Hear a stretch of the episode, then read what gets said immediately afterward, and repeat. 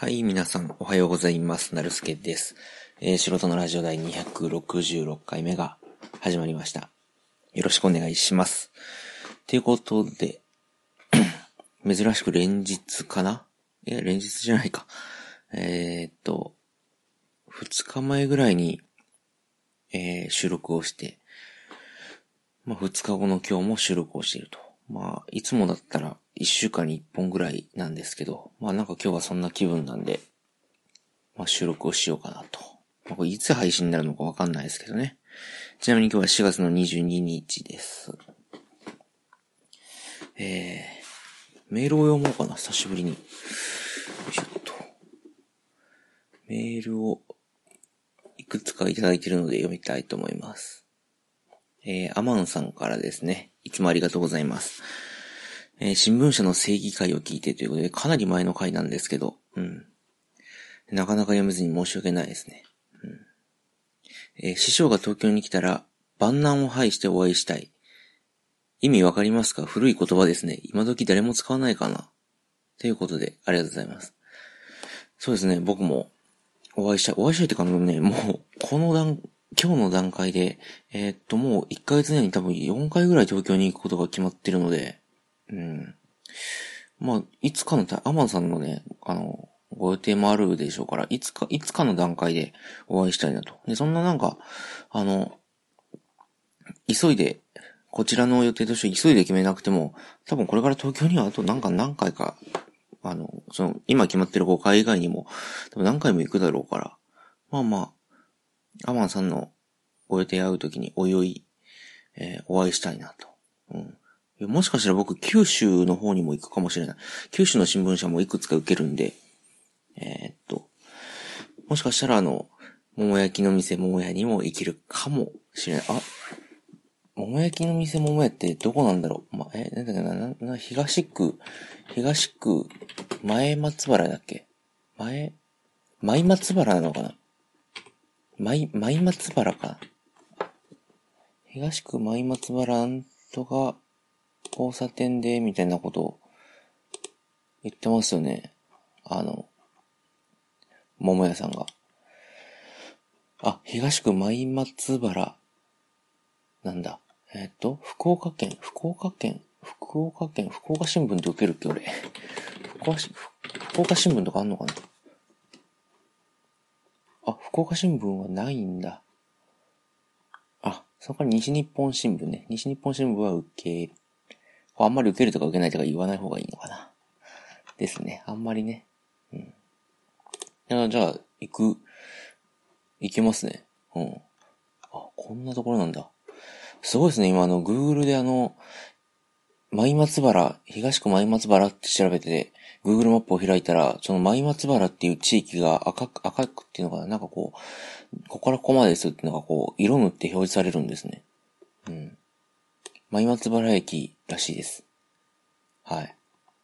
の、舞松原駅を中心としたところじゃなくて、舞松原駅から西の方の地域を言うらしいですね、とか。そんな感じ。この中のどっかに、桃焼きの店桃屋があると。うん。もしかしたら、桃屋さんにも、えー、いけるかもしれないと。うん、わかんないですけど。うん、そこまで進めたら、あの、大抵の場合、筆記試験とかはね、東京でもやってくれるんで、それはまあ、あの、新幹線でもあるんで、東京に受けに行くんですけど、あの、二次面接、三次面接、最終面接ですか？になってくると、あの、やっぱり重役の役員とかも出てくるんで、やっぱり本社でやることが多いので、まあ、九州の新聞社だったら本社は九州ということで、まあ、福岡県にある、えー、大きい新聞社だったら福岡県にあるかも、みたいな。感じですね。だから、アマンさんも、あの、東京に何回も行くので、僕、こちらとしても、お会いしたいと。で、万難を排しての意味わかりますか？古い言葉ですね。今時誰も使わないのかなっていうことなんですけど、万難を排してって使わないけども意味は知ってますね。万難を排して。あの、一十百千万の万に難しいで万難を排して、排しては、えっと、排水口の排。覗くって意味ですね、排して。だからなんかもう困難を除いてでも、困難を除いて、あの、お会いしたい。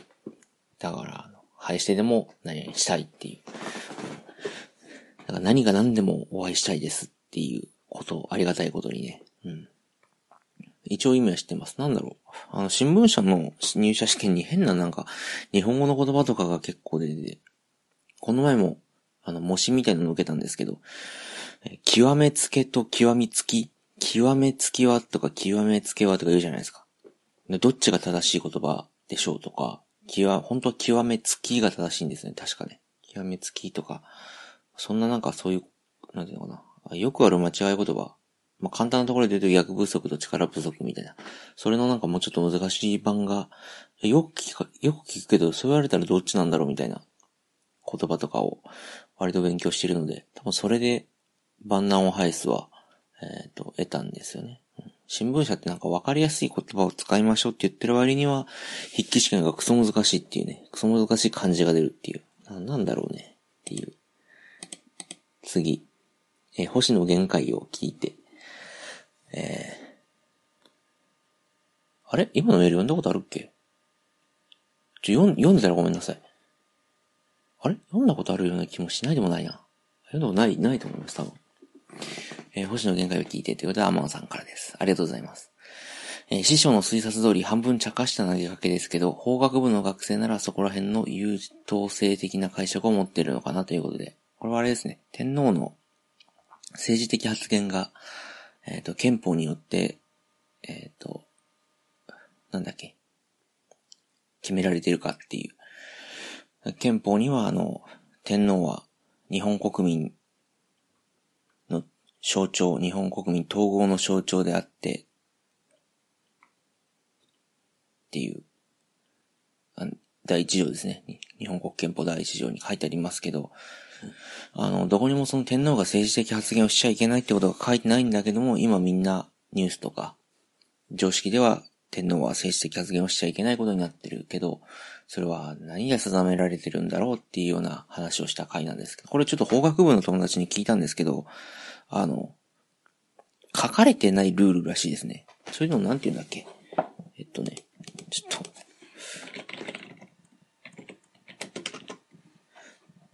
と。あ、不分率かな？不分率。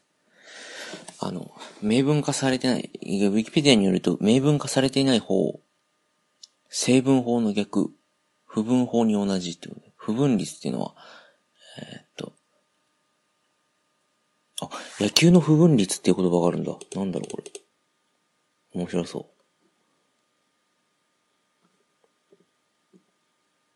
う。あ、野球にもルールブックに記されていなけても、守らなければならないルールがあると。メジャー MLB、メジャーリーグベースボールや日本プロ野球などプロ野球の試合においては、これを破ると、故意死球などの故意的な死球だからデッドボールなどの報復を受けることがあるだって。へえ。あ、なんかあるんだ。日本では対戦相手一人だけの引退試合の投手には空振り三振をしなければならない。らしいです。あ、だから敬意を持ってみたいな。やっぱり勝負だって言っても敬意を持ってってここれを破って、笹岡から本塁打を放った村田修一は試合終了後に謝罪したという。えー大差でリードしている攻撃側の6回以降は、カウント3ボール0ストライクから打ちに行ってはならず、またバント盗塁などの戦術を取ってはいけないとか。攻撃側でも多分 10, 10個ぐらい、10ちょっとぐらいルールがある。守備側だったら、味方投手がノーヒット投球を継続中の時は、その件をベンチで話題にしてはならない。へえ。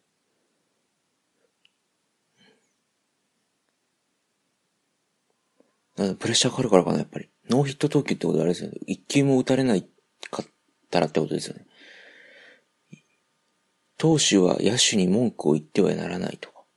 へえ。だからそれはやっぱりその、あるんだな、野球にも。なんかこう、野球、野球道みたいな、なんていうのかな、スポーツマンシップ的なやつがあるんだな。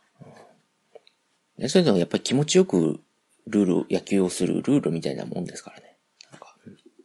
あ、そうだ。そんで、あの、話を戻すと、えっ、ー、と、憲法の話ですけど、天皇の。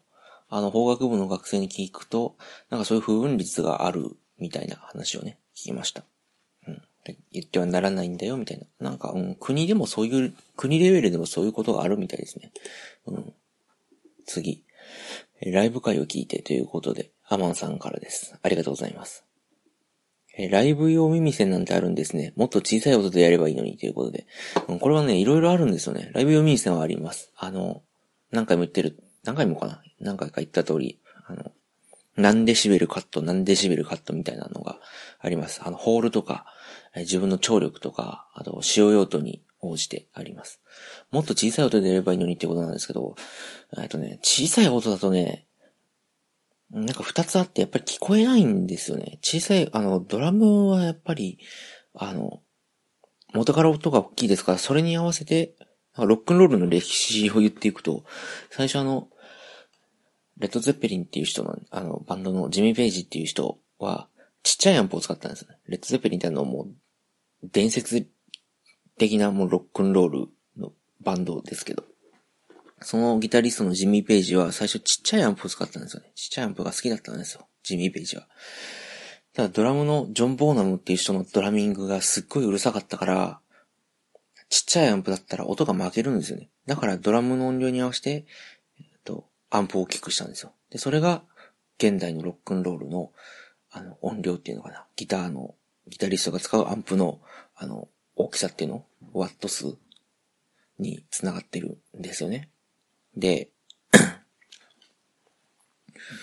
ドラムがある程度音が大きいから、ギターの音も大きくしないといけないんですけど、あの、やっぱあれだけの大きいホールに音を響かせようと、どこにいても、すべての音が聞こえる、最低限聞こえるようにするには、やっぱりあれぐらいの音量が必要なんですよね。で、それぐらいの音量を出すと、えっと、前の方にいる人は、やっぱりうるさいんですよ。だから最低でもあれぐらいの音は出さないといけないっていうのが一つ。あと、大きい音じゃないと、な、音が生々しくないっていうその、芸術面っていうのかな。ギター、あの、演奏者側のそういう、なん、ていうの？やっぱり、家のアンプでちっちゃい音量でギターを弾くと、やっぱり安い5000円ぐらいのギターでも、100万ぐらいのギターでも、やっぱり音はね、一緒ぐらいになるんですよね。でも、100ワットぐらいのアンプ最低でもスタジオで使うぐらいのアンプで弾くと、その、ギターの作りの差とか、個性の差っていうのはかなり明確、明瞭にわかるわけです。なので、そのギタリストの、その、なんていうのかな、音楽性っていうのを表すために、ある程度ギターの音は大きくするっていう感じですかね。うん。だから、もっとちっちゃい音でやればいいのにって僕も思った、思ったんですけど、やっぱりいざ自分がその、ドームほど大きくはなくても、やっぱりその、ライブハウスとか、300人ぐらいのライブハウスでえっ、ー、と、ライブをやると、やるときに思ったのが、やっぱり、あの、全体の音量をちょっと小さくすると、やっぱり、崩れるんですよね。ここにいたらこの音が聞こえないみたいなのがあるんですけど、やっぱり、ある程度音量を大きくしてやると、どこにいてもやっぱり最低限の、最低限すべてのパートの楽器の音が聞こえるようになる。という話ですね。だから、スピーカーの位置とかも関係するんですよね、それね。うん。だから難しい話で、うん。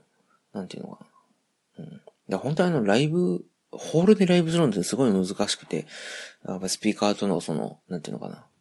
場所の問題もあるし、音量の大きさ、客の位置とか、あと、客が入入ってるか入ってないかで、だいぶ全然聞こ、聞こえ方が違うんですよね、やっぱり。うん。客がいないステージでバーンって弾くと、やっぱり、なんていうのかな。音がその一直線に客席を抜けて、その、なんていうの、客席から見たら背中の壁にぶつかって跳ね返ってくるんですけど、客が入ると、人のその波に音がかき消されて、やっぱり後ろの人の方っていうのは低音が聞こえにくくなるんですよ。で、高音だけが残るんです。で、低音が聞こえないってなると、ベースの音量を上げなければならないとか、あと、ミキシングって言って、ベースのハイを高音成分上げたりとかするんですよね。ってなってくると、そのギターの、ベースの高音を上げるとギターの音域と被るんでギターの音域も上げたり、ギターの音量を上げたり、で、ドラムの音量を上げたりって言って、その最低限客の波にかき消されないような音量を出すと前の人がうるさく感じるっていうような感じですね。だから言ってしまえば元からそのライブに行って、えっと、完璧な音楽を聴こうっていう方が間違いないですよね。ライブっていうのはもっとその、なんていうのかな、音楽の波っていうのかな。ありげな言葉で言ったグルーブとかそういったものを楽しむもんじゃないかなと僕は思ってますので。はい、だからライブ読み線があるんですよね。うん。でも生き慣れてる人だったら持ってると思います。ということで次。えー、これは10時間前にいただいたメールですね。医者は悪魔会を聞いて。アマンさんからです。ありがとうございます。えー、我が家が豪邸なら、師匠が東京に来た際の宿代わりに提供したいですけど、現実は無理です。就職活動頑張ってください。ということで、ありがとうございます。頑張りますの。えー、そうですね。あの、もう一泊することが決まってて、で、その日、5月なんですけど、もう多分、えっ、ー、と、3週間ぐらい前かな。うん。5月の2週目だったっけな。ちょっとカレンダー見ないとわかんないですけど。うん。もう、その新幹線の予約と、あの、プラット小玉で取ったんですね。プラット小玉って、えっ、ー、と、小玉にしか乗れない代わりに、あの、片道が9000円ぐらいかな。京都から東京まで9000円ぐらいになるっていう。のぞみとかだったら1万5000円とかするから、1万、もっとすんのかな？のぞみって。ちょっと、話しながら調べてみよう。えー、っと、そのプラット小玉で取ったんで、あれ？のぞみが一番早いんだっけ？忘れちゃったけど。あ、そう、のぞみが一番早いんだ。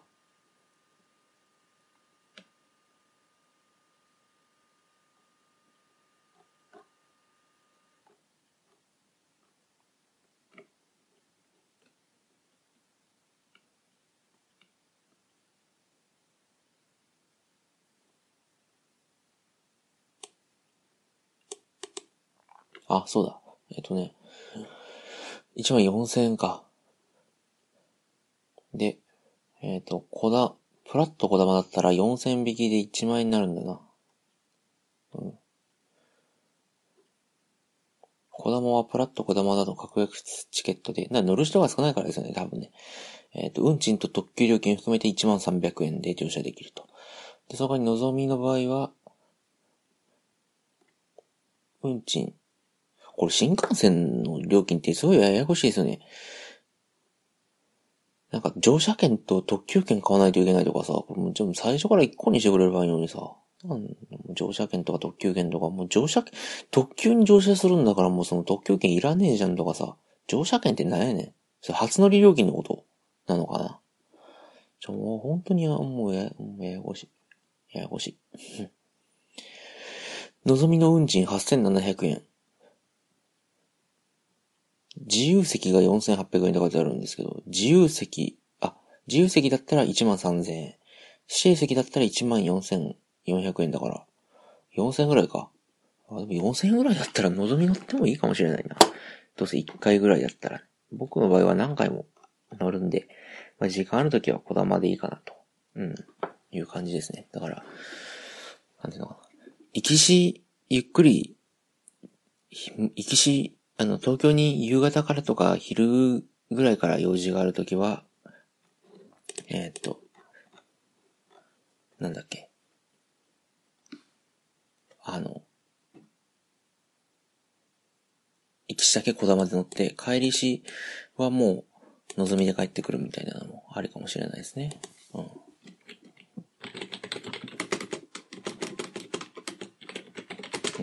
意外と安いんだな。片道1万4000円で東京まで行けるわけだからね。関西、あの、関西地方から。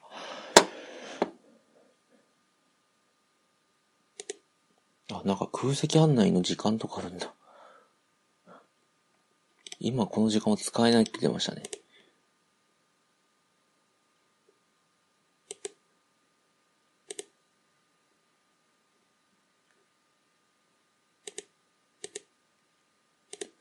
乗車駅が東京で、降車駅が京都にしてみようかな。あ、新幹線の駅ってこんなにあるんだ。あ、そう、九州まで行けるんだな、新幹線で。へえ。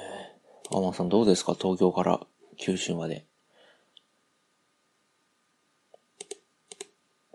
あの、なんだっけ？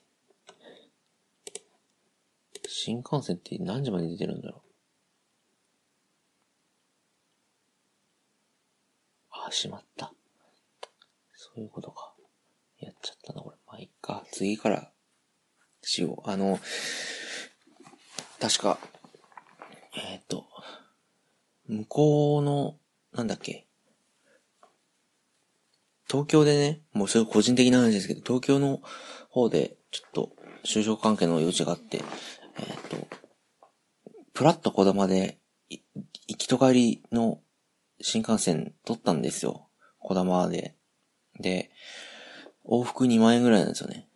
で、安いなと。で、じゃあ、あの、その、なんて、イベント？就職のイベントが終わるのが、えっと、夜6時ぐらいなんですよね。6時過ぎとかなんですよね。え、もっと遅いか。なんですよ。だから、その時間から小玉が走ってなくて、で、しょうがないなと思って一泊するように宿取ったんですよね。で、一泊4000円ぐらいで、まあいいかと思ったんですけど、今見たら、えっと、望みだったら別に8時とかでも出てるんですよね。で、しまったなーっていう、しまったなーっていう、しまったなーっていう感じですね。うん。これだったら一だけ小玉で帰り望みで帰ってきたら日帰りできたのに、だから一泊いたのにな、とか。うん。1万4千円ぐらいですか？望みだったら。うん。これ本当にしまったな。ちょ、今からなんとかできねえかな。ちょっとやってみよう。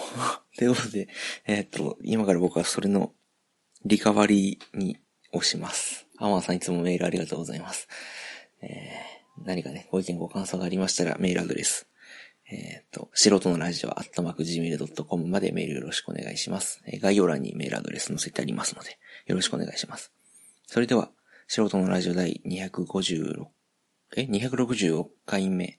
お相手はなるすけでした。ありがとうございました。それでは、さよなら。